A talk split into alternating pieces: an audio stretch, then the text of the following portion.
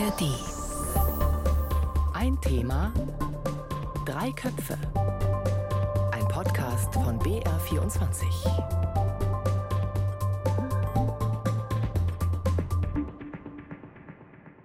Verurteilt man einen Krieg, den Angriffskrieg in der Ukraine? Kann es in dieser Frage überhaupt einen Kompromiss geben? Offensichtlich ja. Das hat der G20-Gipfel letzte Woche gezeigt. Mit diesem Kompromiss und mit der Abschlusserklärung vom Gipfel zeigt sich damit auch Russland zufrieden. Kommt Russland damit langsam zurück auf die große politische Gipfelbühne? Was bringen Zusammenkünfte wie der G20-Gipfel in Sachen Krieg oder Frieden in der Ukraine überhaupt? Das ist ein Thema Drei Köpfe in der ARD Audiothek. Mein Name ist Jasmin Brock aus der BR Politikredaktion und mir zugeschaltet ist heute Peter Hornung, der als ARD-Korrespondent in Neu-Delhi im Gastgeberland des G20-Gipfels dieses Jahr in Indien den Gipfel direkt vor Ort mitverfolgt hat. Hallo nach Neu-Delhi, hallo Peter. Hallo, grüß dich. Und ebenfalls zugeschaltet bei Ein Thema Drei Köpfe ist Stefan Kroll vom Leibniz-Institut für Friedens- und Konfliktforschung in Frankfurt, der die wissenschaftliche Perspektive auf den G20-Gipfel mitbringt. Hallo, Herr Kroll. Hallo, vielen Dank für die Einladung. Peter, die erste Frage an dich als Journalist in Neu-Delhi. Was ist für dich denn die wesentliche Erkenntnis vom G20-Gipfel dieses Jahr? Ja, die wesentliche Erkenntnis für mich ist eigentlich, dass man wirklich nicht zu fest sein soll mit dem, was man erwartet. Das heißt, dass man doch relativ offen ist und äh, verschiedene Möglichkeiten zulässt. Ich hätte am Samstagmorgen nicht darauf gewettet, dass dieser Gipfel ein Erfolg wird. Aus vielen Gründen. Unter anderem deshalb, weil eben die ganze Präsidentschaft Indiens äh, insofern problematisch war, dass bei diesen ganzen Ministertreffen nie eine gemeinsame Erklärung bei rauskam und auch aus den Delegationen heraus am Freitag, am Samstagvormittag noch nur negative Signale kamen. Das heißt, ich war erstaunt, als es tatsächlich dann plötzlich dazu kam, dass es da eine Einigung verkündet wurde. Ja, also vielleicht muss man da auch trotz aller Erfahrungen und auch vielleicht auch Gipfelerfahrungen einfach mal ein bisschen offener sein und auch so ein Ergebnis tatsächlich irgendwie ein bisschen mitdenken.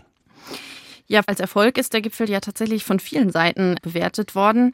Stefan Kroll, die G20, die Gruppe der 20, die ist ja eigentlich, ursprünglich ist dieser Gipfel ein Wirtschaftsforum, eine Zusammenkunft der wirtschaftsstärksten Nationen.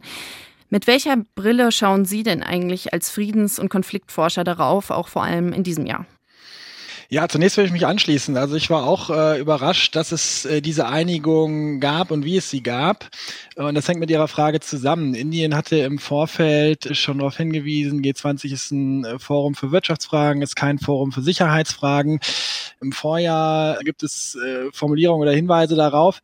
Und es ist interessant vor dem Hintergrund, dass in den 2010er äh, Jahren und in den folgenden in der Friedens- und Konfliktforschung auch die Frage diskutiert wurde, inwieweit die G20, weil es eben ein Forum für StaatsführerInnen ist, äh, ob es sich überhaupt vermeiden lässt, das auf ökonomische Fragen nur zu begrenzen. Und die große Frage war, kann das auch ein Forum für Sicherheitsfragen sein? Da gibt es dann unterschiedliche Erfahrungen. 2013 wurde über Syrien diskutiert, also da war es der Fall.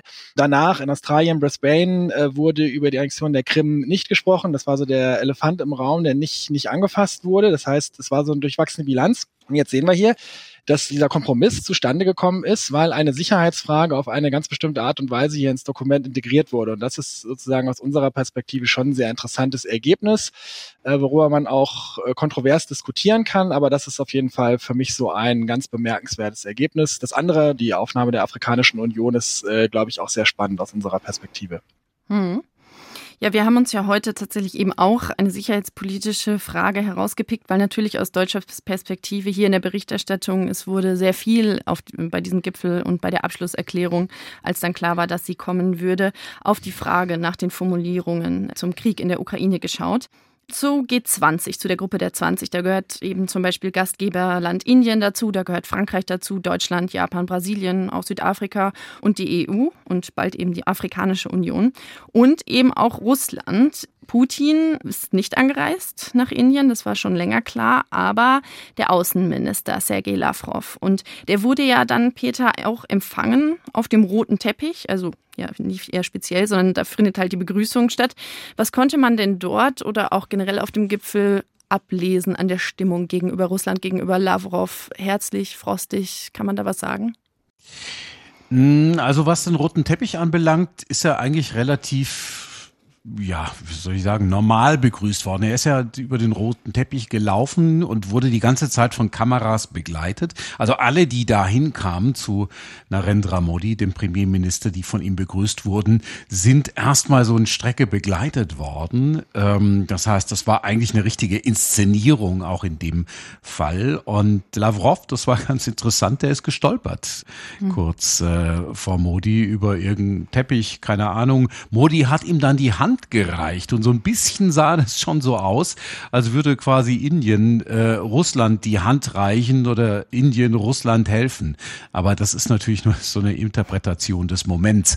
Er ist allgemein ja, ist geschnitten worden, klar. Er, äh, es gab kein Familienfoto, auch deshalb, weil Lavrov dabei war und äh, viele andere ihn nicht auf so einem Foto haben wollte. Und wie soll man ein Foto als Familienfoto bezeichnen, wenn eine kriegsführende Nation wie Russland da vertreten ist auf diesem Foto? Also das war natürlich etwas, was, was es schon eingeschränkt hat. Aber die Inder haben sich sehr bemüht, auch Lavrov einigermaßen normal zu behandeln, also auch nicht besonders frostig, aber auch nicht besonders herzlich, muss man sagen. Also Lavrov wurde von Modi nicht umarmt, im Gegensatz zu Lula, dem Brasilianer zum Beispiel, unter Rishi Sunak und auch dem saudi-arabischen Kronprinzen. Die wurden alle von Modi umarmt, Lavrov aber nicht.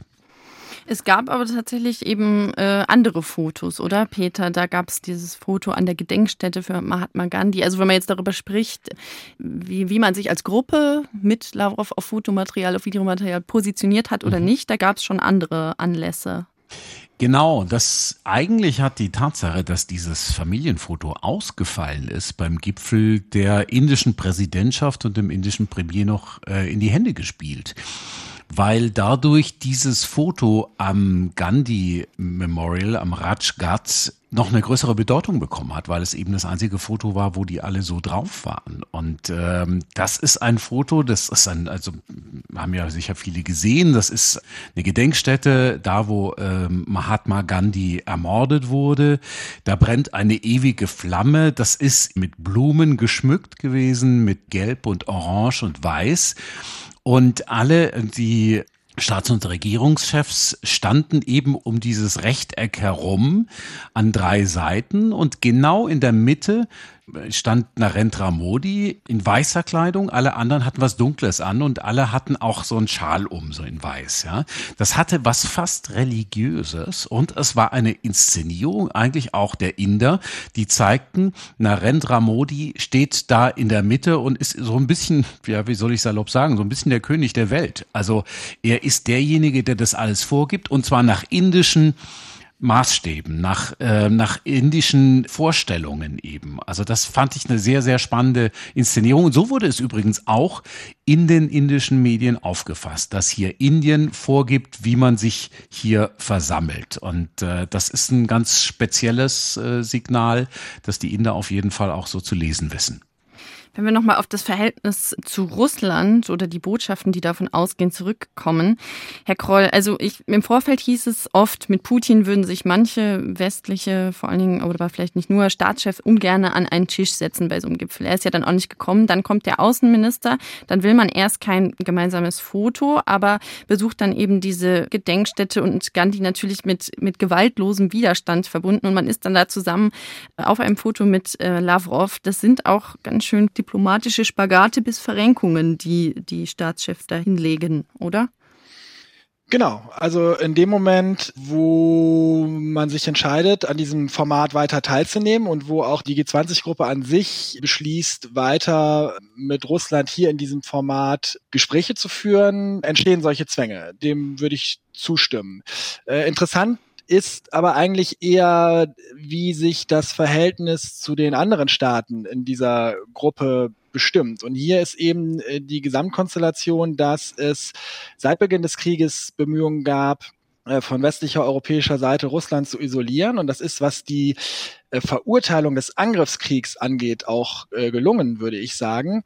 Aber in den Konsequenzen daraus, also wie mit der gegenwärtigen Situation umzugehen ist und äh, wie dieser Konflikt auch gelöst werden kann, da gibt es eben keine globale Gemeinschaft, die sich hier einig ist. Da gibt es keine eindeutige Isolation Russlands. Es gibt viele Staaten, die sich eben abwartend verhalten. Und äh, die deutsche Außenpolitik muss sich jetzt entscheiden, ob sie angesichts der äh, globalen Krisen, die wir haben, einen Weg findet, mit diesen abwartenden Staaten in anderen Fragen zu kooperieren, vielleicht auch Vertrauen zu gewinnen, das nützlich sein wird in der ähm, Bewältigung äh, dieses äh, Kriegs und in der Unterstützung der Ukraine, oder ob sie das sein lässt. Meine Interpretation wäre, Deutschland ist gut beraten, hier weiter in solchen Formaten auch zu versuchen, Vertrauen der anderen Staaten zu gewinnen und Möglichkeiten zu suchen, zusammenzuarbeiten und sozusagen nicht auch jede Gelegenheit suchen und nutzen, sich maximal hier abzugrenzen gegenüber Dritten. Und die, die Verurteilung des russischen Angriffskriegs, die, die scheint mir zu stehen, die scheint mir eindeutig zu sein und die ist auch in diesem Abschlussdokument enthalten. Also die würde ich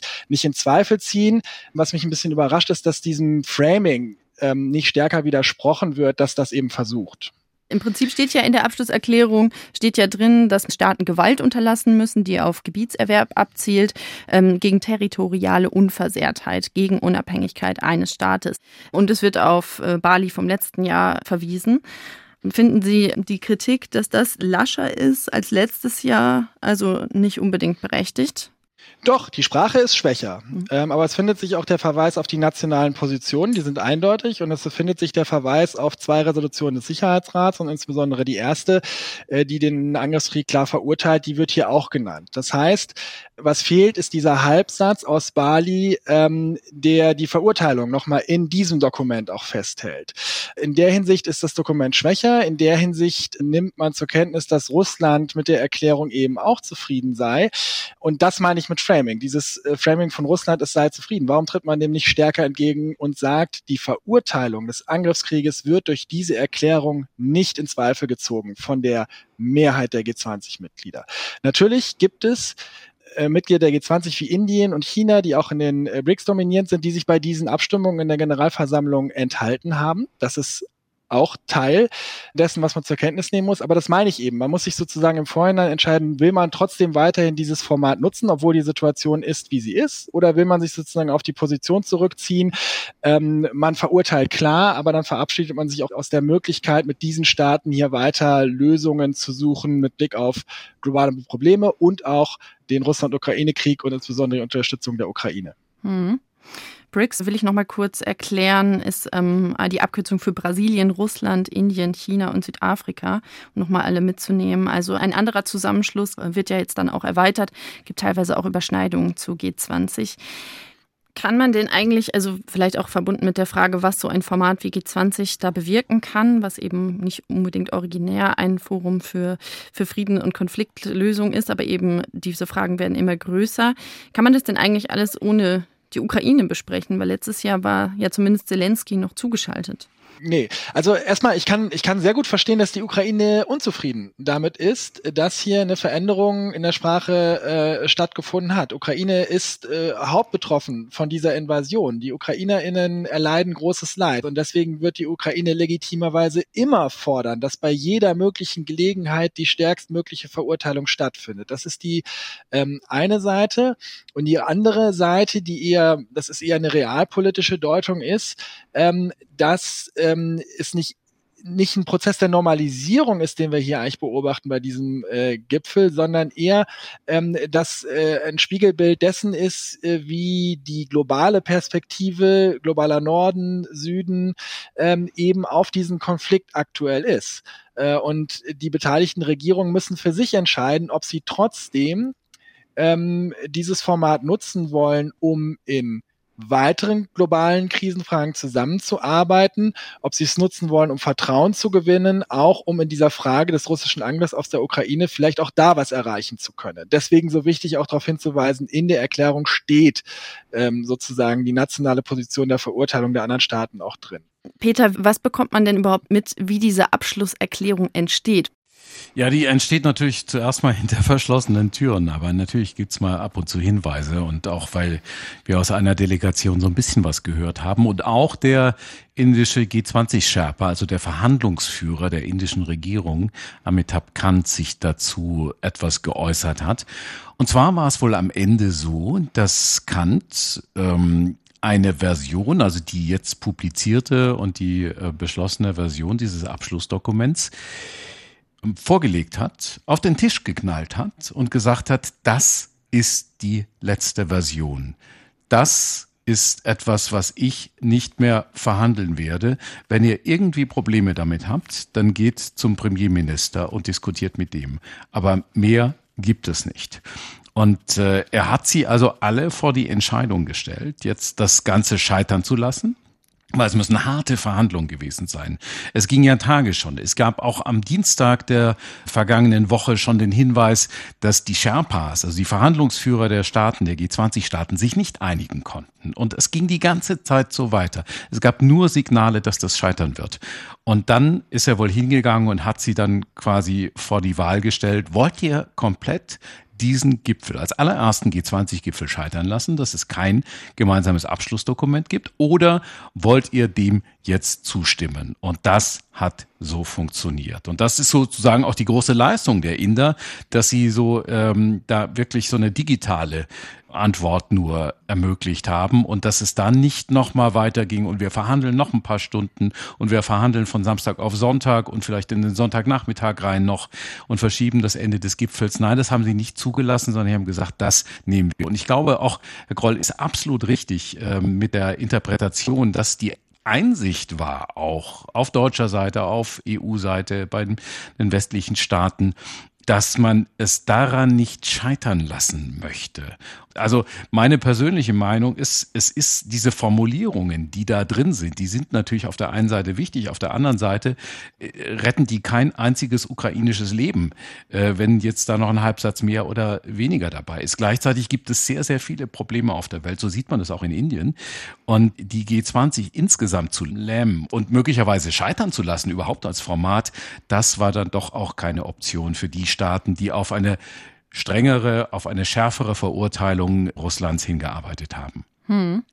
Ja, der, das mit dem auf dem Tisch legen, das ist natürlich ein sehr interessanter Einblick. Das heißt aber auch, es ist sehr intransparent, welche Macht Russland bei diesen Formulierungen hat, also welchen Einfluss in der Wahl der Formulierungen, die dann, dann da letztendlich einfließen. Nein, das wissen wir nicht. Das wissen wir absolut nicht. Wir wissen aus einer Delegation heraus, wie die Situation im letzten Moment war die sind rausgeeilt und da habe ich es dann auch mitbekommen. Es war ein ganz fast surrealer Moment. Ich saß zu dem Moment, zu dem Zeitpunkt im Pressezentrum, riesiger Raum, riesige Halle mit großen Bildschirmen. Und auf diesen Bildschirmen lief nur irgendwas ohne Ton die ganze Zeit. Irgendwelche Texte, Ankündigungen etc., was jetzt als nächstes kommt. Plötzlich sah man Narendra Modi, den indischen Premierminister, wie er das verkündete. Er hatte seinen Sitzungshammer, schlug auf den Tisch und sagte, dass es eine Abschlusserklärung gebe. Und das wurde in dem ganzen Pressezentrum in mehreren Sälen auch übertragen. Alle waren plötzlich elektrisiert, haben da hochgeschaut. Es war ein bisschen spooky fast schon. Und Modi sprach da und es gibt äh, äh Habemos Abschlussdokument sozusagen. Damit war salopp gesagt der Sack zu. Und also da waren die Inder sehr, sehr rigoros. Wir haben ja jetzt darüber gesprochen, also kommt Russland auf die weltpolitische ähm, Gipfelbühne zurück, ja oder nein? Wir haben über Bildsprache, über diplomatische Gesten gesprochen, über die Abschlusserklärung. Etwas, was es in die deutschen Nachrichten zumindest geschafft hat, ist ähm, ja eine etwas überraschende, irritierende Aussage von Lula da Silva, dem Präsident von Brasilien, Gastgeberland 2024 für G20. Der hatte in einem Interview mit äh, dem indischen Sender First Post gesagt, Well, what I can say to you is that if I'm president of Brazil, if he comes to Brazil, there's no way that he'll be arrested. No, he will not be arrested. Mit he meint er Putin. Also Lula sagt da im Interview, Putin würde nicht verhaftet, wenn er nach Brasilien käme. Hat noch weiter gesagt, Brasilien sei da unabhängig und das müsste ernst genommen werden. Es hat dann auch in Brasilien selber viel Kritik geerntet. Oppositionspolitiker haben gesagt, das wäre verantwortungslos bis beschämend. Und dann ist Lula auch zurückgerudert und hat gesagt, das entscheidet gar nicht die Regierung, das äh, entscheidet die Justiz. Und da muss man vielleicht auch nochmal sagen, dass ja gegen Putin auch ein internationaler Haftbefehl aus Den Haag läuft, weswegen er unter anderem offenbar auch nicht so viel reist im Moment. Hm, also wir können natürlich nicht in Ludas Kopf gucken, warum das passiert ist, warum er das erst gesagt hat und dann zurückgerudert ist, aber es ist mir schon im Kopf geblieben. Also so unter diesem Aspekt der Normalisierung. Denn einerseits ist das jetzt passiert, andererseits muss man auch sagen, Brasilien hat den Krieg im UN-Sicherheitsrat verurteilt. Was meinen Sie, Herr Kroll? So eine Aussage könnte man das vielleicht deuten, Brasilien als ein Beispielland, dass manche Länder sich vielleicht gar nicht so sicher sind, wie sie jetzt mit Russland umgehen sollen, auch angesichts der Kriegsfolgen, die Sie schon angesprochen haben, der realpolitischen. Naja, verantwortungsvolle Personen in Brasilien offensichtlich schon, weil sie haben den Präsidenten dazu gebracht, zurückzurudern. Ähm, und die Frage, um die es hier geht, ist so ein bisschen, äh, also wo sind die roten Linien? Ich habe ja gesagt, den Kompromiss in der Abschlusserklärung, den halte ich für vertretbar, äh, weil mit diesem Kompromiss die Verurteilung des russischen Angriffskriegs steht. Das, was Lula hier gemacht hat, bewusst, unbewusst, versehentlich, äh, überall, das weiß ich nicht. Das ist eine Grenzübertretung, äh, eine Übertretung einer roten Linie, die ich für ein großes Problem halte. Ähm, man hat nach Beginn dieses Angriffskriegs äh, sich zu Recht in Europa gefragt, funktioniert die internationale Ordnung überhaupt noch angesichts einer solchen Invasion, einer solchen flagranten Völkerrechtsverletzung? Und die Antworten waren zu Beginn pessimistisch. Was danach kam, war, dass wir schon gesehen haben, dass internationale Institutionen handlungsfähig sind, wie die Generalversammlung, aber hier eben auch der internationale Strafgerichtshof Gerichtshof, der sehr früh tätig geworden ist, der jetzt hier auch die Verbrechen verfolgen möchte. Und hier ist es wichtig, dass ein Land wie Brasilien, das äh, seit Beginn beim Internationalen Strafgerichtshof äh, mit dabei ist, dass das hier klar äh, hier auch zu dem steht, was das Gericht hier beschlossen hat und da auch seinen Teil der Verpflichtungen beiträgt. Und hierauf wurde der Präsident offensichtlich hingewiesen und insofern wurde das korrigiert zum Glück, weil das wäre tatsächlich ein großes Problem, wenn er mit dieser Aussage, wenn dies stehen geblieben wäre. Im Vorfeld habe ich immer mal wieder von einer These, einer möglichen Kriegsmüdigkeit, äh, vielleicht auch gerade außerhalb Europas, außerhalb des europäischen Blicks gelesen. Peter, vielleicht an dich die Frage, wie weit weg ist dieser Krieg aus Neu-Delhi? Ja, der ist weit weg. Und zwar von Anfang an war der weit weg. Also gerade in der gesamten Region war es so, dass man sich eigentlich vom ersten Tag an gefragt hat, was bedeutet das eigentlich für uns? Ich war zu dem Zeitpunkt äh, nicht in Indien, sondern in Afghanistan. Und in Afghanistan hatten die Menschen die Angst, dass sie vergessen werden von der internationalen Gemeinschaft, wenn sich die Hilfe jetzt auf die Ukraine richtet. Aber ähnliche Effekte hat es in der gesamten Region und eben auch in Indien. Die Frage ist immer gewesen, vom Anfang an, dieses, von Anfang an dieses Krieges, äh, wie wirkt sich das auf uns aus? Stichwort Ernährungssicherheit, was bedeutet das für uns? Auch Energiesicherheit zum Beispiel, Energiepreise. Das war immer die große Frage. Und das ist auch etwas, was sich seither durchzieht. Und das hat ja auch diesen G20-Gipfel geprägt, dass man eben nicht ihn daran scheitern lassen möchte, ähm, an den Formulierungen in der Abschlusserklärung, sondern dass man eben sagt, wir haben sehr große Probleme, wir haben Dinge, wo wir weiterkommen wollen in Klammern auch für die Inder, wir haben eine eigene Agenda, zum Beispiel uns zum Sprecher des globalen Südens zu machen, eines globalen Südens, wie man ihn selber definiert. Und äh, deshalb soll dieser Ukraine-Krieg auch etwas in den Hintergrund rücken. Gleichzeitig hat Indien natürlich auch, gerade was territoriale Integrität anbelangt, große Interessen. Indien hat schwere Grenzkonflikte mit China zum Beispiel, aber auch Pakistan. Und deshalb ist es den Indern eigentlich oder muss es den Indern eigentlich sehr wichtig sein, dass solche Prinzipien wie territoriale Integrität immer wieder nicht nur festgeschrieben werden, sondern auch immer wieder von neuem, von allen Seiten betont werden.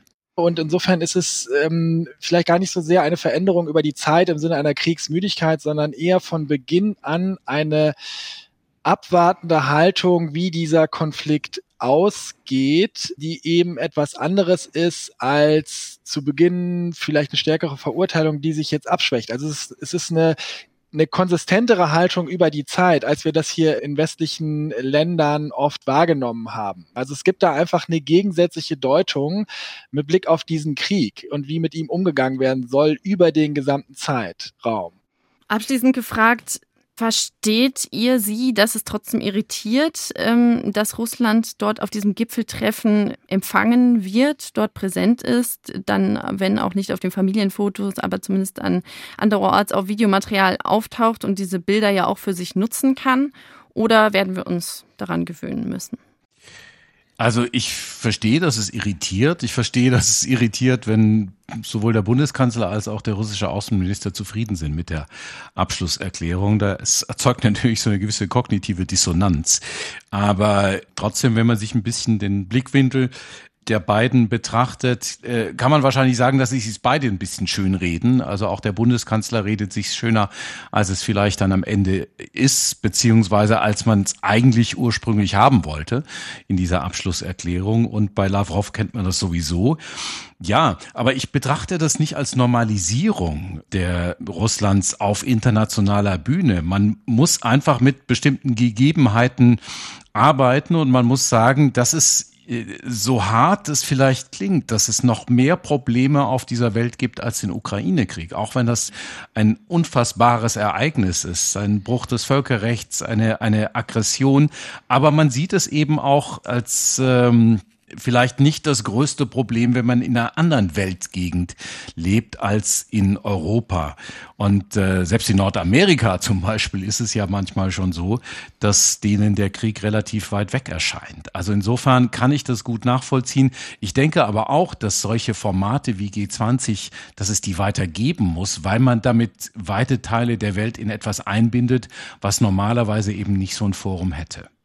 Ja, also ich, ich verstehe das auch sehr gut, dass es irritiert. Und umso wichtiger finde ich, dass ähm, denjenigen, die sozusagen einmal im Jahr anlässlich des Gipfels wahrnehmen, das G20 sich treffen, was G20 tun, die Unterschiede äh, noch deutlich zu machen, wo die Nuancen noch liegen und wo auch hier eben die Abgrenzung gegenüber Russland äh, liegen. Also insofern die Gefahr der Normalisierung ist gegeben. Ich sehe in diesem Gipfel keine Normalisierung. Und das Zweite ist, und das hat Herr Hornung äh, angedeutet, Russland wird nicht verschwinden.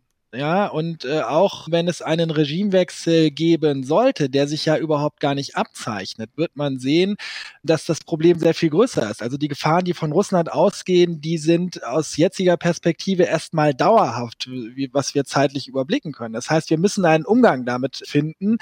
Und da wissen wir aus der Vergangenheit, dass der Umgang immer eine Mischung aus Abschreckung, ähm, Verurteilung, Distanzierung, aber auch wegen sein muss, miteinander zu reden. Anders wird kein Frieden möglich sein. Und ähm, dafür sind solche Formate sehr, sehr wichtig. Und das ist der Hintergrund, warum ich einerseits die Irritation verstehen kann, aber andererseits als Politikwissenschaftler auch sagen würde, es braucht trotzdem solche Formate. Indien hat einiges gegeben, um die G20 zusammenzuhalten. Kein gemeinsames Abschlussfoto, aber eine Abschlusserklärung wo gerade Kompromisse geschlossen werden, wo noch rote Linien verlaufen und warum der Krieg in der Ukraine eben auch nicht überall in der Welt Thema Nummer eins ist, das haben wir heute in ein Thema drei Köpfe besprochen. Stefan Kroll war da vom Leibniz-Institut für Friedens- und Konfliktforschung und Peter Hornung, ARD-Korrespondent in Neu-Delhi, der den G20-Gipfel vor Ort verfolgt hat. Vielen Dank für das Gespräch. Vielen Dank. Sehr gerne. In den Show Notes findet ihr den Link zum Podcast Die Korrespondenten in Neu-Delhi, wo ihr Peter Hornung regelmäßig hört. In den letzten beiden Folgen bekommt ihr da auch nochmal detailliertere Einblicke in Neu-Delhi vor und nach G20. Und wir haben hier bei Ein Thema Drei Köpfe gerade eine Folge aufgenommen zur Rolle der sogenannten BRICS-Staaten, was wir auch in dieser Episode besprochen haben. Verlinke ich ebenfalls in den Show Notes. Ein Thema Drei Köpfe. Heute mit Stefan Kroll, Peter Hornung und Jasmin Brock. Und zum Schluss noch ein anderer Podcast-Tipp von mir. Dreimal besser in der ARD Audiothek. Dreimal besser. Das ist der Infopodcast von BR24. In jeder Folge sprechen wir über ein aktuelles Nachrichtenthema und stellen dabei immer drei Lösungswege vor. Ich bin Kevin Ebert. Ich bin Birgit Frank. Wir sind die Hosts von Dreimal besser. In dreimal besser schauen wir nach vorne und darauf, wie es besser laufen kann. Weil das Schöne ist, Es gibt meistens schon echt gute Ideen, wir machen die nur sichtbar. Jeden Freitagmorgen gibt es eine neue Folge, unter anderem in der ARD Audiothek.